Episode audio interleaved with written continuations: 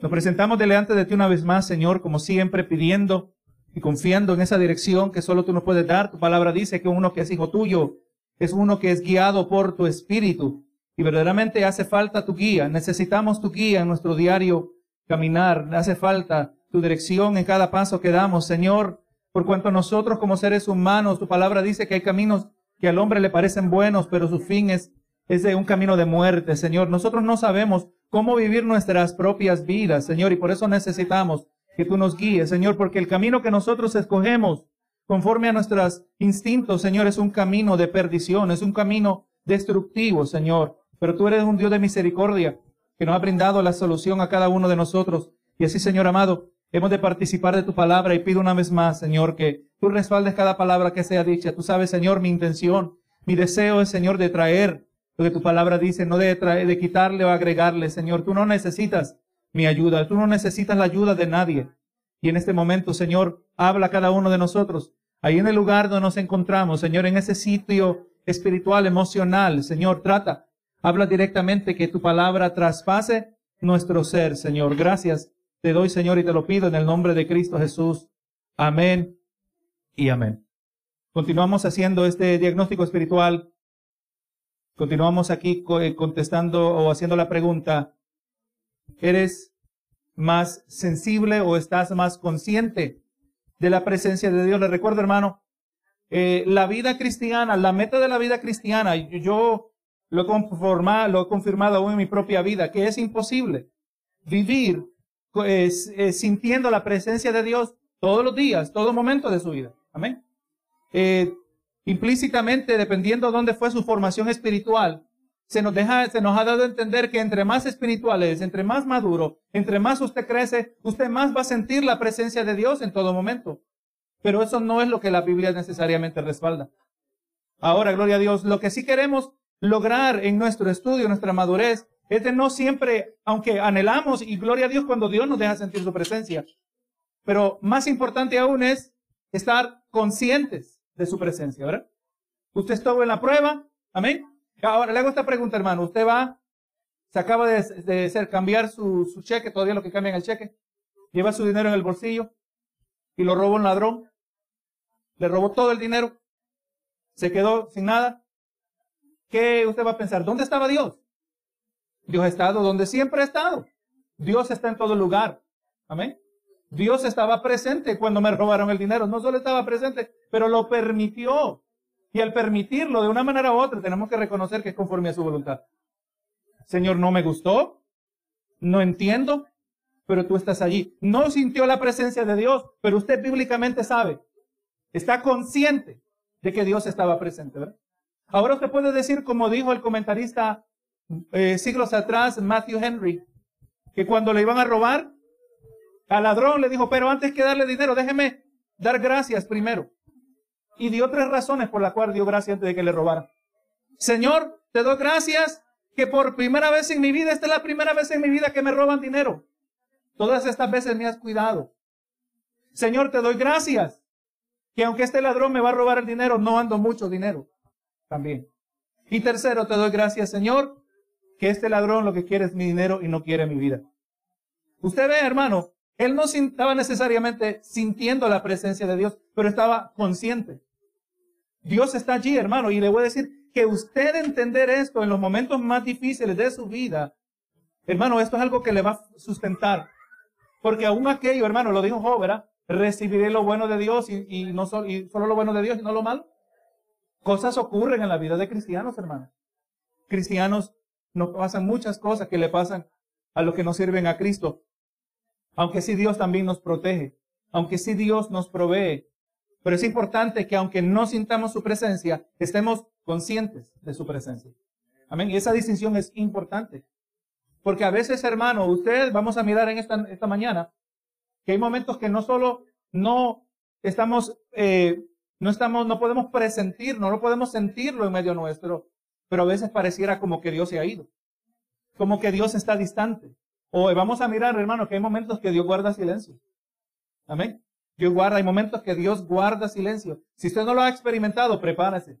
Pero no se lo digo como una advertencia, sino que se lo digo, hermano, para que usted sepa cómo navegar Como porque Dios nos está dando forma. ¿Alguna vez usted ha ido con sus hijos, usted que tiene hijos, que tiene nietos, ha ido al restaurante, ha ido a la tienda, mejor dicho, a una tienda grande y el niño, la niña, anda corriendo por los pasillos y sin preocuparse que como que anduviera solo? ¿Qué ha hecho usted?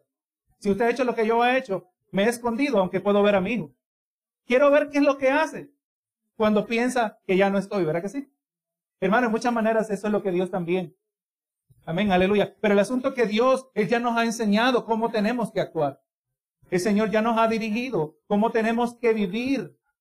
Gloria a Jesús. Y cuando usted no pueda ver la mano de Dios obrando, confíe en el carácter de Dios. Amén. Importante. Y ahí es donde viene, hermano, este tema de, de la teología, como estaba hablando nuestra hermana. Este tema de los atributos de Dios. ¿Cuáles son los atributos de Dios? Bueno, número uno, una de las cosas que podemos mencionar, que Dios es santo. Amén. Dios es santo. Hay que entender que Dios es santo. Hermano, que Dios, eh, en Dios no hay pecado. no hay un poquito de maldad en Dios como promueve el concepto de los chinos, el yin yang. Que hay un poquito de maldad en el bien y un poquito del bien en el mal y que el bien necesita el mal y el mal necesita el bien para existir. No, no, hermano. Dios no es así. Dios no necesita al diablo. Dios no necesita a nadie. Dios no necesita a nosotros tampoco. Pero nosotros somos una, nuestra existencia es una en una expresión de la gloria de Dios. Dios hace cosas buenas. Y Dios nos ha hecho, aunque estamos manchados por el pecado. Pero cuando Dios todo lo hizo en el libro de Génesis, usted dice que dio Dios que era bueno. Todo lo que Dios hace es bueno. Dios es santo. Dios es omnipresente, que Dios está en todo lugar. Así que me asaltó el ladrón. Dios estaba mirando, Dios estaba mirando al ladrón desde que se levantó en la mañana. Lo estaba mirando cuando estaba durmiendo. Ya sabía lo que el ladrón iba a hacer ese día, antes que el mismo ladrón supiera. La palabra dice en el Salmo 139 que aún la palabra no está en mi boca y he aquí tú la sabes toda. Amén. Él ya sabía lo que el ladrón iba a hacer cuando lo mirara a usted. Él sabía la impresión, este parece que tiene dinero, vamos a sacarle todo el dinero. Al mismo tiempo también quizás le habrá tocado el corazón al ladrón. Quítale el dinero, pero no le vaya a tocar, no le vaya a herir. Amén. Así como hizo con Satanás, ¿verdad que sí? Si el mismo diablo tuvo limitaciones, dice, ven contra él, pero no toca su alma, claro que Dios puede controlar a un ladrón, ¿verdad que sí? Así que hermano, esto debe moldear, los atributos de Dios deben moldear y muchas veces nosotros no pensamos sobre estas cosas. Amén. A puras penas meditamos. Recuerde, el Salmo 1 es un salmo muy conocido. Gloria a Dios. Salmo 1 que comienza con una, hablando de uno que es bienaventurado. Nos dice, ¿verdad? Bienaventurado el varón que no anduvo en consejo de malos, ni estuvo en camino de pecadores, ni en silla de escarnecedores se ha sentado. Y ahora mire el, contraste. Él no ha andado haciendo estas cosas malas, pero el verso 2 dice, sino que en la ley de Jehová está su delicia.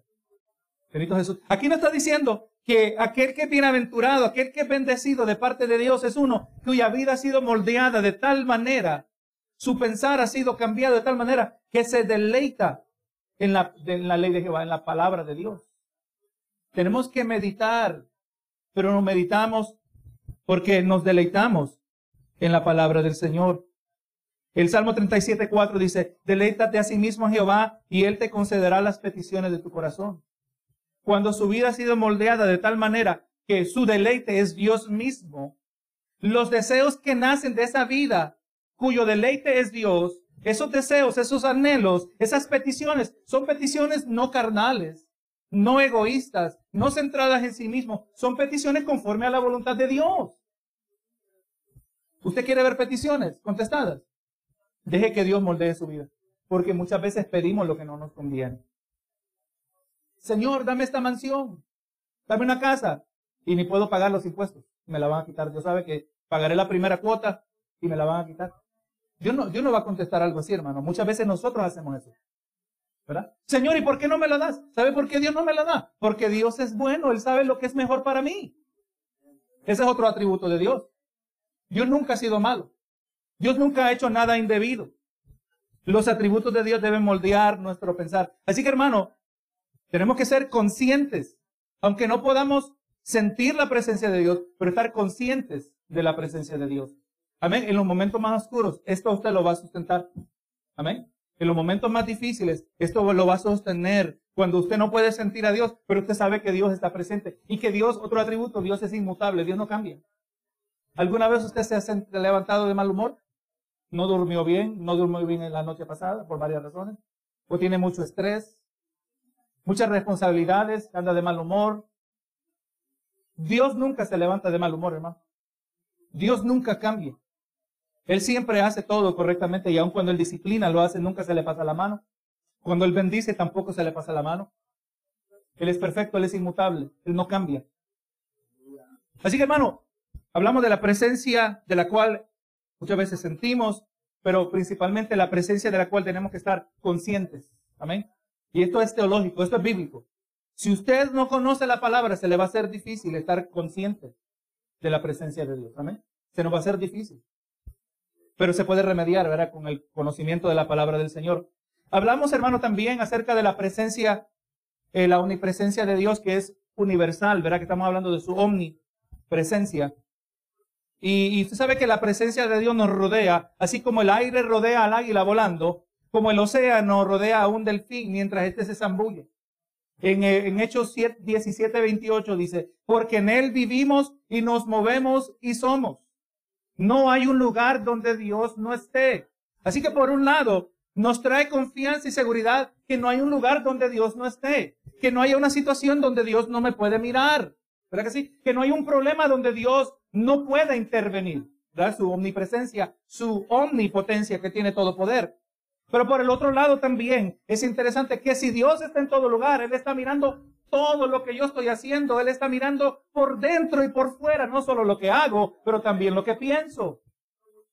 Y eso también me debe servir como un incentivo para no pecar. Amén. Porque Dios nos está mirando. Nunca podremos pecar en anonimidad o, como el pueblo de Israel decía, eh, Dios ya no está aquí.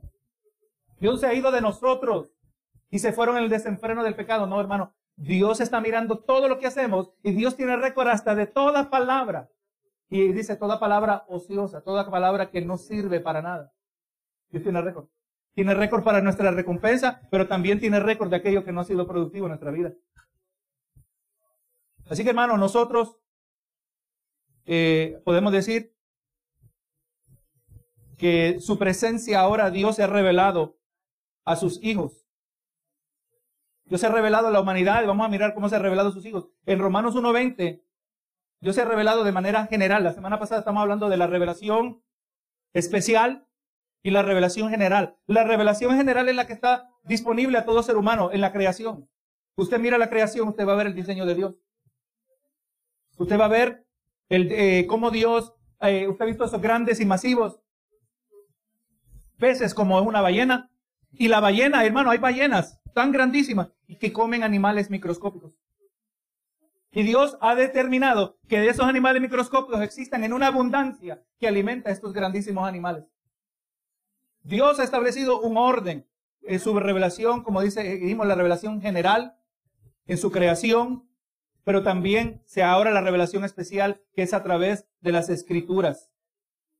La revelación de Dios Dios se ha mostrado, hermano, a través de la palabra encarnada que es Jesús y la palabra escrita. Vamos mirando que lo que es cierto acerca de Jesús es cierto acerca de la palabra de Dios.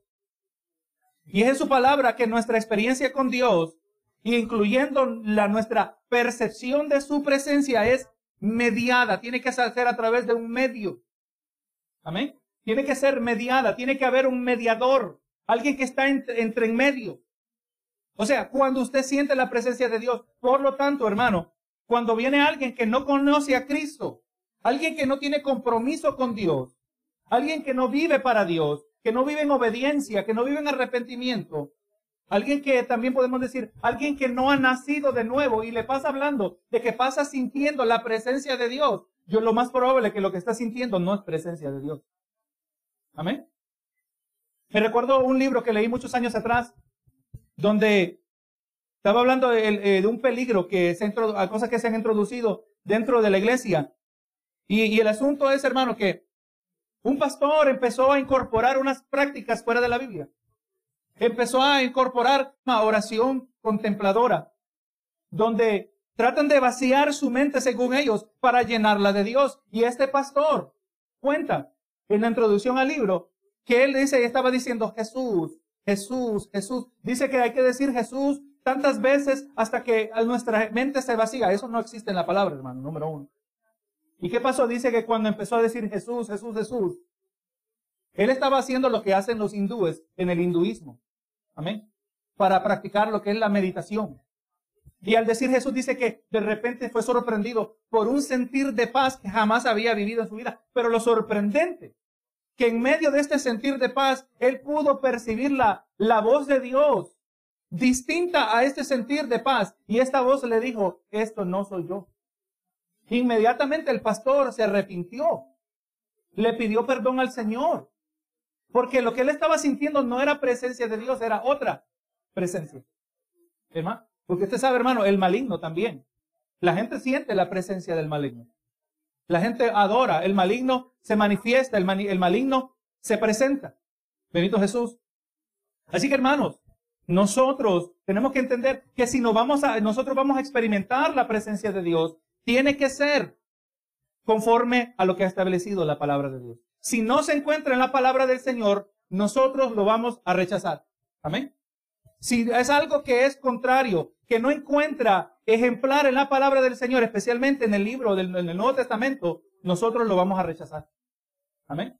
Por, por ejemplo, la risa santa, todas estas supuestas manifestaciones de la presencia de Dios, si no hay un ejemplo bíblico en la palabra, nosotros lo vamos a rechazar, por cuanto toda experiencia con la presencia de Dios tiene que ser mediada. Amén, es a través de lo que la palabra nos dice. Fuera de eso, lo vamos a rechazar. No me importa que yo vi un ángel. No me importa que me habló algo sumamente espiritual. No me importa. Si me está diciendo algo contrario, yo lo voy a rechazar automáticamente. Usted nunca va a fallar con eso, hermano. Nunca va a errar cuando usted desecha todo lo que la palabra no respalda. Benito Jesús. Así que hermano, si, la, si su presencia, nuestra percepción de la presencia es mediada por la palabra, debemos nosotros tratar de experimentar a Dios, no, aleluya, de cualquier manera que a nosotros nos agrade. Hermano, los patrones dentro de la espiritualidad evangélica, hay, hay patrones que se, se inclinan hacia el misticismo, lo que es llamado el misticismo cristiano. Y la esencia del misticismo es que se encuentra en experimentar a Dios sin mediación, sin reglas, sin parámetros. Amén. Gloria a Jesús. Experimentar a Dios sin mediación, en otras palabras, se está tratando de experimentar a Dios sin tener algún medio, como dije, gloria a Dios. Hermano, y es la creencia, esta es la creencia que, que ninguna asistencia externa sin ninguna asistencia externa, uno puede experimentar y directamente entrar en la presencia de Dios. Hermano, por eso yo recomiendo cuando un cristiano viene, a, cuando un nuevo convertido viene a Cristo y, se le prescribe, hay que meterte mucho en ayuno, mucho en oración. No, hermano, hay, algo que tomarlo con cuidado. Amén. El ayuno o la, oración es importante, es de prioridad, pero no, hermano, ese creyente tiene que tener conocimiento de la palabra del Señor. Porque cuando está entrando, hermano, en, lo que es el ámbito espiritual, tenemos que tener la manera de discernir entre una cosa y otra. Benito Jesús. Pero no, hermano, lamentablemente, esos que enfatizan el sentir de la presencia de Dios sin ningún conocimiento bíblico, están introduciendo a las personas en grande peligro. Y por eso miramos que muchas personas que eran espirituales, parecían espirituales, de repente caen en un grande error en un grande, grandes errores doctrinales. ¿Cómo es posible que una persona pueda llegar a la conclusión que él mismo se ha convertido en Jesucristo? Amén. Esta persona está participando de cosas y presencias. Amén. Que no deben estar metiéndose. Así que hermano, eh, necesitamos, ¿verdad? Frecuentemente se describe como mirar un profundo, mirar profundamente dentro del alma para encontrarse con la presencia de Dios que ya habita o, imaginar que Él está sentado contigo. Hermano, Dios no existe automáticamente dentro del ser humano. Nosotros no vamos a encontrar a Dios dentro de nosotros. Recuerden, nosotros cuando venimos a Cristo, antes de venir a Cristo, dice la palabra que estábamos muertos en delitos y pecados. Estamos contaminados con la mancha del pecado. Y solo es cuando Dios nos limpia que por primera vez nos convertimos en morada de Dios, morada de su Espíritu Santo. Pero para encontrar a Dios, nosotros no vamos a mirar hacia adentro. Recuerde, el corazón dice la palabra que está lleno de maldad. Amén. Usted no puede confiar en su propio corazón. Como dicen las películas, como dice, dice, confía en tu corazón, Él te va a guiar. No, no, no, no. No confíe en el corazón, es el que le va a engañar. Confía en Dios, confía en su palabra, confía en su verdad. Que Dios habla, hermano, de manera clara. Así que, hermano, no vamos a mirar hacia adentro. Y el problema con esto es que no importa eh, que un cristiano suene, gloria a Dios, eh, no importa lo que el, cristiano piensa que está sintiendo, la Biblia nunca nos manda a hacer esto. No describe ninguna clase de, ni, tal clase de experiencia. Ahora, hermano, lo que sí nos dice la Biblia es que primero lo busquemos a través de su palabra. O yo le voy a decir esto, yo le puedo hablar de mi propia experiencia. Aleluya, queriendo crecer, queriendo madurar. Yo me acuerdo, un momento estaba en mi trabajo y, me di cuenta, hermano, cómo la Biblia cobró vida. Así lo, lo escribo yo cobró la, estaba leyendo la Biblia y, y, en este caso, leyendo la Biblia, yo sentía que Dios me estaba hablando a mí a través de la Biblia. Y me estaba gozando, me estaba regocijando, que estas palabras me estaban traspasando el alma. Amén.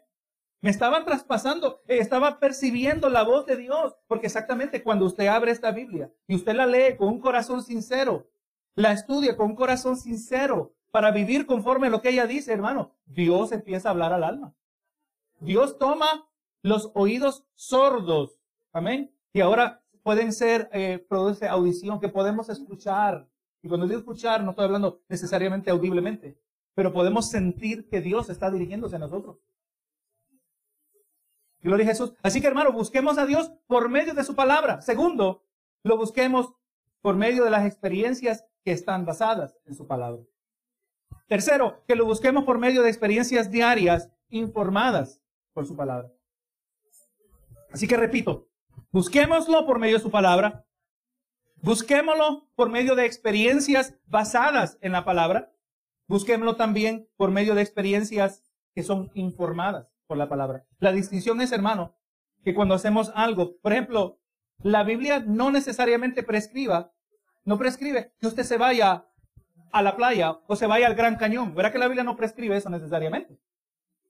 Pero cuando usted está allí mirando el Gran Cañón, pues está mirando la gigantesca montaña. Usted al momento le viene a mente el Salmo 19. Los cielos cuentan la gloria de Dios y la expansión denuncia la obra de tus manos. Señor, realmente tú eres grande. ¿Verdad que sí? O sea, sus experiencias en el diario vivir son impactadas. Me acuerdo, andamos con un hermano y fuimos a visitar eh, una, una, mansión de un rico que se había convertido, la habían convertido en un museo. Y yo estaba allí, obviamente la palabra no prescribe que vaya a mansiones de ricos, ¿verdad? Y no estamos diciendo que no puede ir tampoco. Pero fuimos, hermano, inmediatamente me vino a mente lo que la palabra dice, los ricos ya tuvieron su recompensa. Yo me ponía a pensar, el, rico que antes vivía aquí, qué triste que es que lo mejor ya lo vivió. Al otro lado, nuestras riquezas para nosotros, las riquezas espirituales, las riquezas eternas, son aquellas que vienen para nosotros. Hermano, pues estamos hablando de experiencias informadas por la palabra del Señor. Es, es, yo, yo no lo puedo, ahora ya a un punto que ya no lo puedo evitar. Veo algo, veo a uno montado en un carrazo y lo veo que usted lo puede ver en el ojo, que esa persona se siente importante porque anda en un tremendo carro. Y yo digo, Señor, si le quitaran el carro, ¿qué persona es ahora? Si me quitan el carro a mí, ¿qué persona soy yo? Yo soy un hijo de Dios. Amén. Ah, me haga lo que me haga el maligno. Él no me puede quitar lo que Dios ha puesto dentro de mí. Él no puede quitar el trabajo que Dios ha hecho, hermano, un trabajo paciente. Recuerde, nosotros somos barro en las manos del alfarero. Benito Jesús. Así que, hermano, otra vez, vamos a primero buscarlo por medio de su palabra. Vamos a buscarlo por medio de experiencias que surgen en la palabra, basadas en la palabra. Tercero, lo vamos a buscar por experiencias diarias, informadas por la palabra. Tan simple como lavar platos. Señor, te doy gracias que tengo dos manos. ¿Cómo para lavar platos si tuviera una mano? trate cuando vaya a la casa, pruébalo a ver cómo le va. Le dije, te doy gracias, Señor, que tengo dos manos. Me puedo quejar de que hay muchos platos. Me puedo quejar, pero para lavarlo necesito dos manos. Amén. La palabra moldea, informa. Hermano, y no se sorprenda que cuando usted desarrolla esa conciencia de que Dios está en el asunto, no se sorprenda que también usted pueda sentir a Dios, su presencia misma, lavando los platos. E-, es interesante cómo esto está relacionado, hermano. Yo he aprendido que cuando le voy a cambiar el aceite al carro, le voy a hacer algo al carro y a veces fallo, pero he aprendido que muchas, Señor, ayúdame a hacer este asunto. Ayúdame a resolver, dame sabiduría, hermano. Es sorprendente que Dios le ayuda a uno hasta en la mecánica. Si usted le pide a Dios sabiduría, Dios le va a dar sabiduría. Es que es un acto de adoración, hermano.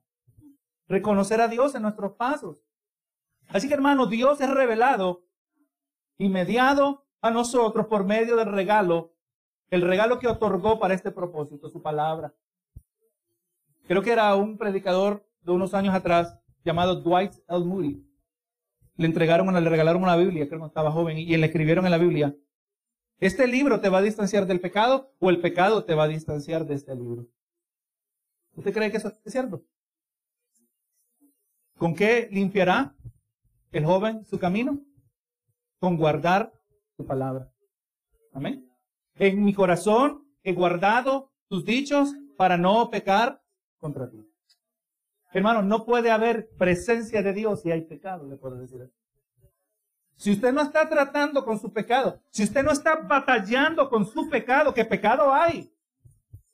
Si usted no se siente mal acerca de su pecado, ahí no va a haber presencia de Dios. Lo que sí va a haber conciencia de juicio.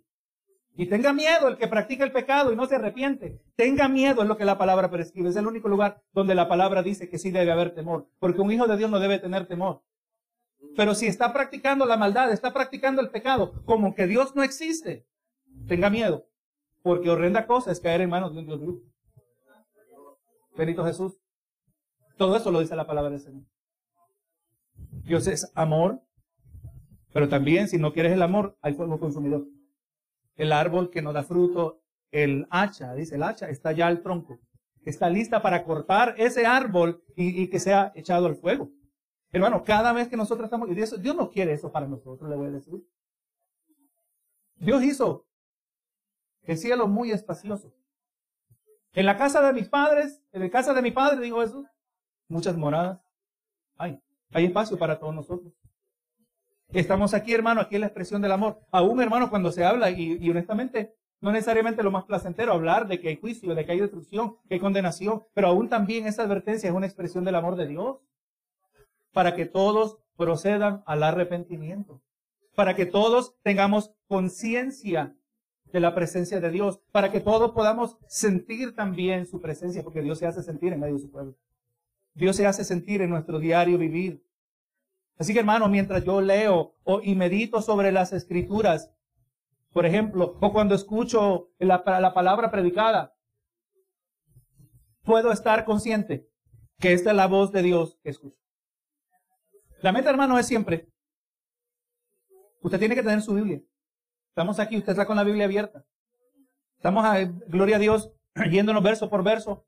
Usted está siguiendo cada verso. Usted está poniendo atención. Porque, gloria a Dios, Dios está hablando. Decía alguien, ¿quiere escuchar la voz de Dios? Dice, lee en voz alta. ¿Quiere escuchar la voz de Dios audiblemente? Lee en voz alta. Y hermano, le voy a decir, hermano, hay algo especial cuando usted lee la, la palabra de Dios en voz alta. Hermano, hay algo tremendo. ¿Usted tiene miedo? ¿Usted tiene miedo? ¿Tiene miedo a alguna situación? Dice en voz alta, Señor, pero es que tú no nos has dado espíritu de cobardía. Está bueno que venga a nuestra mente lo que la palabra dice, pero hay algo especial cuando lo podemos decir audiblemente, que nuestros propios oídos. O, como dice el Salmo, aunque ande en valle, tu palabra dice, Señor, que aunque ande en valle de sombra de muerte, no temeré mal alguno. O usted puede leer el resto del Salmo 23, Jehová es mi pastor, nada me faltará. Hermano, hay algo especial. Aún también cuando posible, lea la palabra de Dios en voz alta. Su propio oír la palabra del Señor. Así que hermano, sea en la palabra, escucharla leída, predicada, la voz de Dios que escucho, mientras participo en experiencias decretadas de adoración congregacional, porque es importante. Yo sé que cuando no hay iglesia donde se puede congregar, donde se está predicando la verdad, pues tiene que estar en su casa. Hay que buscar a Dios de como, como sea. Pero si podemos congregarnos, hay que congregarnos porque ese es el mandamiento de Dios. El cuerpo de Cristo se tiene que unir. No podemos alterar el diseño. El cuerpo de Cristo que tiene muchos miembros. Y la palabra establece que aquellos que parecen lo menos importantes más bien resultan ser lo más importantes. Todos somos importantes en la mano del Señor sea que adorando congregacionalmente, sea la Santa Cena, yo puedo contar con la presencia de Dios allí. Cuando ando en camino de un bosque o entro por la puerta del lugar donde yo trabajo. Usted puede buscar sentir la presencia de Dios en tales momentos, porque la Biblia me informa que Dios está allí también. Yo soy cristiano en el trabajo. Usted también, ¿verdad? ¿Usted es cristiano cuando va de compras? Claro que sí. Así debe ser. Eso no es una identidad que nos quitamos. Esto no es un uniforme que uno se pone y se quita. Esa es nuestra identidad dentro y fuera de esta iglesia. Es más, usted debe ser más cristiano allá afuera que lo que es aquí adentro. Aquí es más fácil. Aquí es más fácil. Eh, eh, estamos todos en un ambiente concentrado, enfocado. Y aún así batallamos en ocasiones. Pero allá se, muestra, allá afuera se muestra eh, lo que es ser un verdadero cristiano. En el diario vivir, en el trabajo, está dispuesto a hacer una mentirita blanca. Dios lo está mirando. Cada vez que diga una mentira, cada vez que se justifica una mentira, recuerde ese libro de Apocalipsis, capítulo 21, verso 8. Los borrachos, los idólatras, los mentirosos serán lanzados en el lago de fuego. ¿Quién es un mentiroso? El que dice mentiras. Amén. Señor, hermano, yo he estado en situaciones donde mi vida fuera mucho más simple si digo una mentirita. Y está ese conflicto de que esto va a traer hasta beneficio, pero al mismo tiempo estoy pecando contra Dios. ¿Y quién diría que alguien, un hermano, está, está batallando con una mentira? Pero al final le logra hacer al Señor, Señor, dame fuerza, porque esto está difícil. Ella hasta me puede afectar personalmente si, si digo la verdad. Pero es que un hijo de Dios dice la verdad porque es un acto de adoración al Señor. Ganamos más que perdemos. Hay momentos débiles, pero el Señor tiene gracia para nosotros. Cuando pecamos, abogado tenemos, dice la palabra del Señor. Pero hermano, porque estamos conscientes, Dios me está mirando. Dios me está mirando ahí en la aplicación. Si pongo ahí una cosita de más que me va a salir a mi favor, Dios lo está mirando. Así que esta experiencia mística de, abrirse a la presencia de Dios, eso es totalmente diferente, ¿verdad? Lo que estamos hablando, lo que la palabra prescribe. Un pagano un panteísta, uno que adora la naturaleza, eh, es el que hace esto. Pero la diferencia es que el cristiano busca, puede buscar y percibir la presencia de Dios, pero no sin mediación, pero mediada por medio de la verdad que es revelada por Dios en su palabra. Así que hay reglas para sentir, en otras palabras, hay reglas para sentir la presencia de Dios. Señor amado, en esta hora, Señor, espero que podamos decir que tú das tu visto bueno, Señor, que todo haya sido de tu agrado. Señor, tú sabes la meta. Todo el que se ha parado aquí al frente no está buscando su propia gloria. No está buscando, Señor, ser reconocido. Sino, Señor, lo que queremos, Señor, que tus ojos estén puestos sobre nosotros. Que un día, Señor, podamos escuchar esas palabras donde digas, buen siervo y fiel. Señor, que no hemos hecho nada extraordinario, sino que hemos sido obediente el que ha hecho el esfuerzo extraordinario, el que ha removido toda clase de obstáculo. Eres tú, Señor, toda barrera para que nosotros, de corazones de piedra, podamos, Señor, ser suavizados y venir a, a ti humillados, reconociendo nuestro pecado. Señor amado, en el nombre de Jesús, te pido por cada uno en esta hora que he estado aquí presente, cada uno de nosotros. Hemos venido a este lugar a adorar, a unos que se han conectado de manera virtual, Señor, pidiendo, aleluya, que tu palabra haya sido sembrada y que, haya, que vaya produciendo fruto en abundancia, que sí haya una, una pasión, una sed por ti, Señor, que nuestra vida cada vez más sea gobernada por tu presencia, que cada vez se haga más evidente un genuino amor cristiano, amando a aquellos que, Señor, no nos pueden amar en retorno y así también, Señor, que podamos estar conscientes de tu presencia. Gracias, Señor amado, en esta hora, esperando que todo haya sido para edificación de tu iglesia, para la gloria de tu nombre. Ahora nos despedimos de este lugar con tu bendición. En el nombre de Cristo Jesús. Amén y amén.